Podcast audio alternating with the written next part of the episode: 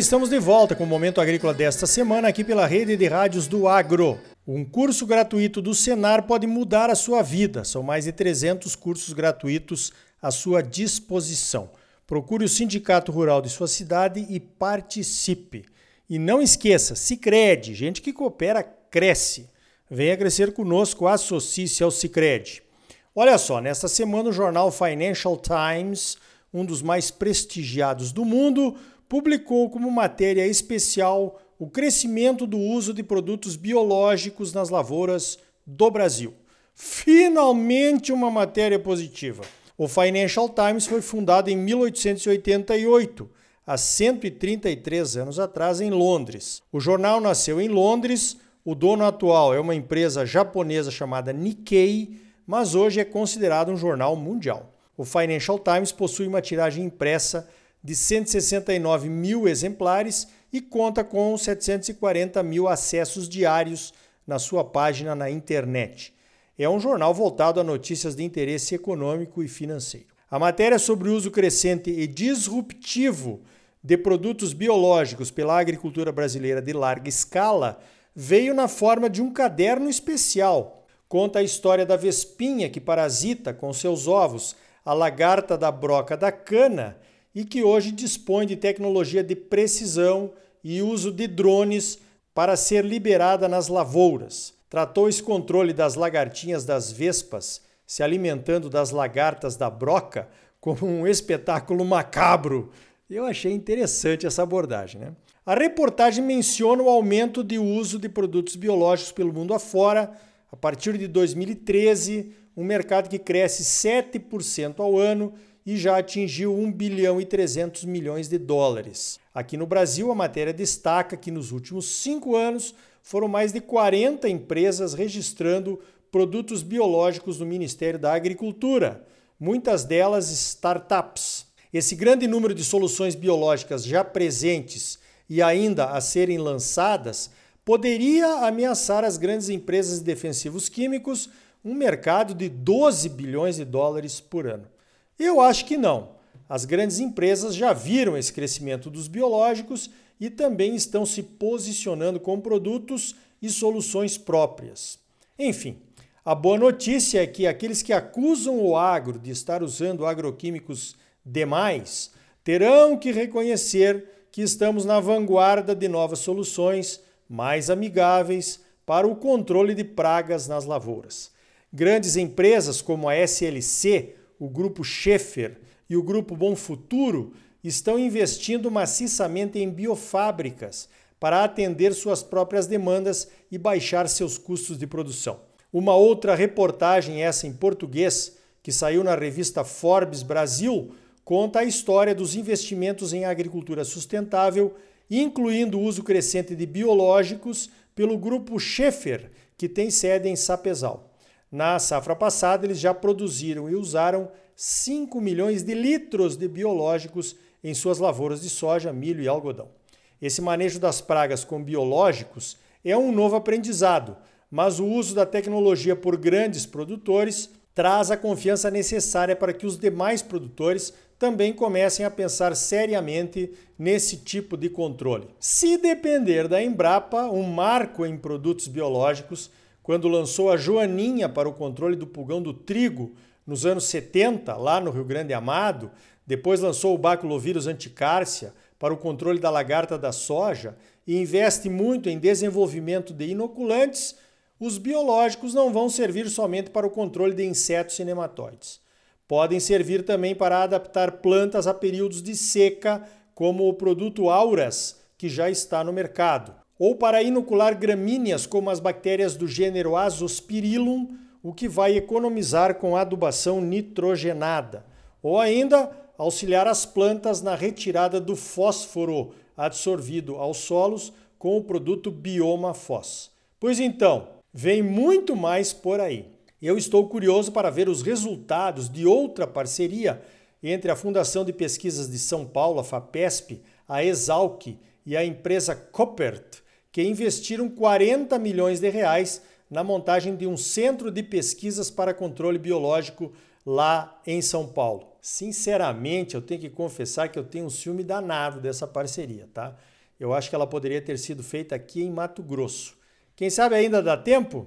Pois então, é a transformação da agricultura química para uma forma de agricultura mais orgânica. Do que será que os inimigos do agro de plantão vão reclamar agora, hein? Vamos esperar para ver. Olha só, nessa semana saiu uma notícia da prisão em flagrante de duas pessoas que faziam parte de um esquema de roubo de soja numa fazenda em Brás Norte, cidade que fica a 580 quilômetros ao norte de Cuiabá, entre Campo Novo do Parecis e Juína. O prejuízo estimado é de um milhão de reais. O esquema funcionava assim: a quadrilha cooptou uma funcionária da fazenda responsável pelo embarque da soja vendida para as tradings. A funcionária ganhava 10 mil reais por caminhão embarcado com soja para a quadrilha. As tradings compradoras da soja dos produtores, que aqueles que têm estrutura de armazenagem nas propriedades, combinam as datas de carregamento dessa soja e mandam caminhões. Avisada pela funcionária, a quadrilha manda um caminhão dela para carregar a soja no meio do embarque da trading. A funcionária que recebe as ordens de carga das tradings também recebe a placa do caminhão da quadrilha e carrega o caminhão sem registrar o carregamento ou emitir qualquer nota. Saindo da fazenda com a carga roubada, o caminhoneiro da quadrilha recebe outra nota, geralmente falsa, e a quadrilha dá outro destino para a soja roubada, enviando para uma outra trading, por exemplo, mas em nome de um laranja ou de um outro produtor que está envolvido no esquema para esquentar a carga. Se o produtor é descuidado ou confia demais nas pessoas, como é o caso da maioria dos produtores de boa fé, ele só vai suspeitar da falta de soja no final dos embarques, talvez muitos meses depois do roubo. Esse produtor de Brasnorte desconfiou e armou o flagrante junto com a polícia de Campo Novo prenderam o motorista em flagrante e a funcionária da fazenda, que confessou o crime, conforme foi divulgado na notícia. Pois então, desconfie você também, seja prevenido e preste atenção no que está acontecendo aí na sua propriedade, ou pode estar acontecendo, né? Outro ponto desse esquema é que normalmente se prende os lambaris, como o motorista e a funcionária, né? Tá na cara que o esquema é bem maior tem que ter um laranja ou mesmo outro produtor para esquentar a soja roubada. A polícia, que está de parabéns pelas prisões, já tomou o depoimento das pessoas presas em flagrante e vai continuar as investigações. As pessoas presas em flagrante terão certamente medo de contar o que sabem e muitas vezes não conhecem o esquema, né? Os verdadeiros chefes desses roubos, incluindo os roubos de defensivos, normalmente não aparecem. Uma prisão dessas, como aconteceu no caso de Brasnorte, prisão em flagrante, pode ter uma importância grande para resolver esses mistérios. Vamos aguardar. A impunidade não pode ser fator de encorajamento desses malfeitos contra quem está tentando ganhar a vida honestamente, né? Veja essa, aconteceu em Rondonópolis no início da semana, a inauguração da primeira antena com a tecnologia 5G instalada na zona rural foi na fazenda modelo do Instituto Mato Grossense de Algodão, o IMA. Participaram a ministra da Agricultura, Tereza Cristina, e o ministro das Comunicações, o Fábio Faria, além de outras autoridades e representantes dos produtores, como o presidente da FAMATO, o Normando Corral. A tecnologia 5G, a quinta geração da internet, promete revolucionar as conexões de internet, principalmente pela rapidez das transmissões, e vai fazer muita diferença no campo. O 5G promete conexões de máquinas, equipamentos e sensores diversos em tempo real, permitindo uma tomada de decisão mais assertiva e mais rápida pelos gestores das propriedades e seus consultores. Vai permitir o uso de máquinas operadas remotamente, como os robôs, os tratores sem operador e outras cositas, mas que já estão funcionando por aí como protótipos, por enquanto, né? Olha só, Todos nós, produtores, esperamos realmente que a conexão nas propriedades melhore muito em relação ao que temos hoje, que é um gargalo. É inadmissível, por exemplo, que um caminhoneiro fique horas e horas esperando pela chegada de uma nota fiscal pela internet da fazenda. Né? Isso reduz muito a nossa competitividade. Que venha o 5G e que venha logo. Mato Grosso está ávido por esse tipo de solução tecnológica.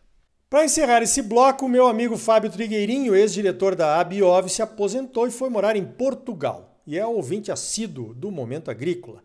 Na semana passada, na entrevista com o Dr. Roberto Jolo de Almeida sobre o Congresso Mundial de Integração Lavoura, Pecuária Floresta, o Dr. Roberto comentou que Portugal está desenvolvendo uma certificação parecida com a carne carbono neutro, chamada por lá de pecuária de baixo carbono. Pois o Fábio ouviu e mandou algumas informações aqui para mim. Uma delas é que Portugal tem um esquema de coleta de embalagens de defensivos como nós temos aqui também no Brasil. É o projeto Campo Limpo.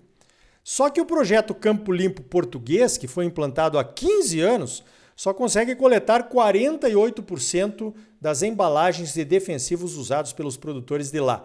Os 52% das embalagens restantes, que dá um total de 48 toneladas de embalagens contaminadas, são enterradas, queimadas ou sabe-se lá que destino terão.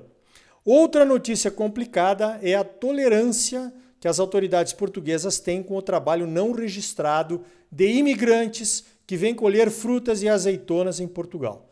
Lá em Portugal, esses trabalhadores informais, que vêm geralmente do leste europeu, da Romênia, da Moldávia, do Paquistão, do Nepal e da Índia, foram manchete esse ano, pois aconteceu um surto de Covid num dos alojamentos precários onde eles costumam ser colocados.